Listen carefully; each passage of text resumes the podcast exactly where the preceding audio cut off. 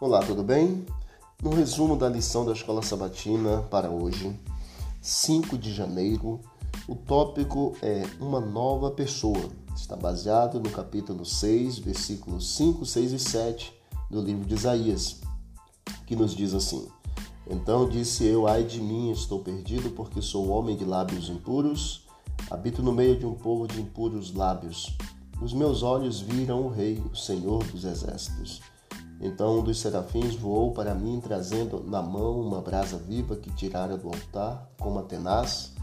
Com a brasa tocou a minha boca e disse: Eis que ela tocou teus lábios, a tua iniquidade foi tirada e perdoado o teu pecado.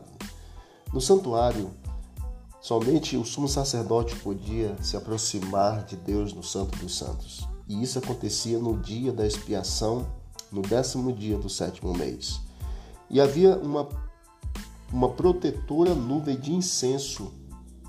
Caso contrário, o sumo sacerdote morreria, porque não poderia ver e contemplar a glória de Deus.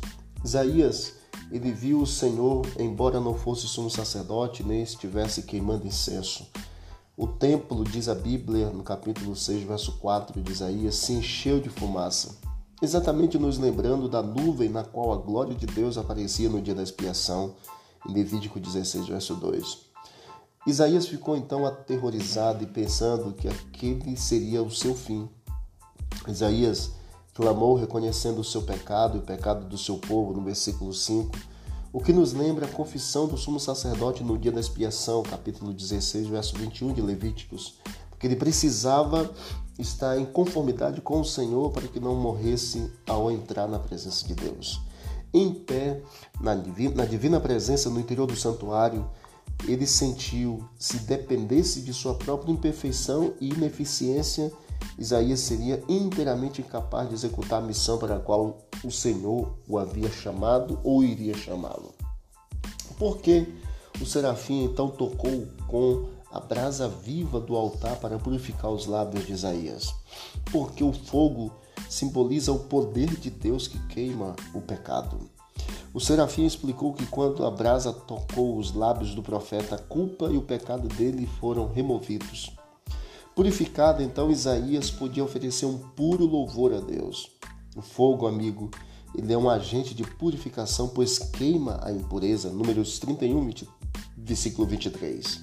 Mas o serafim usou uma brasa do fogo sagrado e especial do altar que Deus havia acendido e que era mantido em permanente combustão ali naquele momento, naquele local.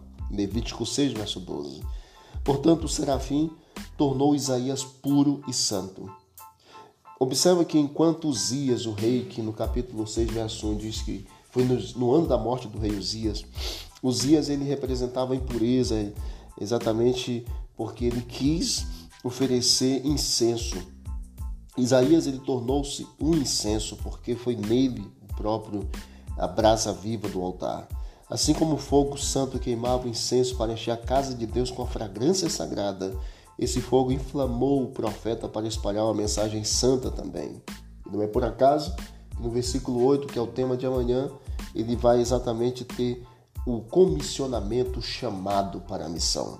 Que Deus nos abençoe, nos ajude para que com a brasa viva do altar de Deus ele toque no nosso coração, na nossa vida, purificando-nos e que re realmente haja um reconhecimento da nossa condição para que Deus opere um milagre na nossa vida.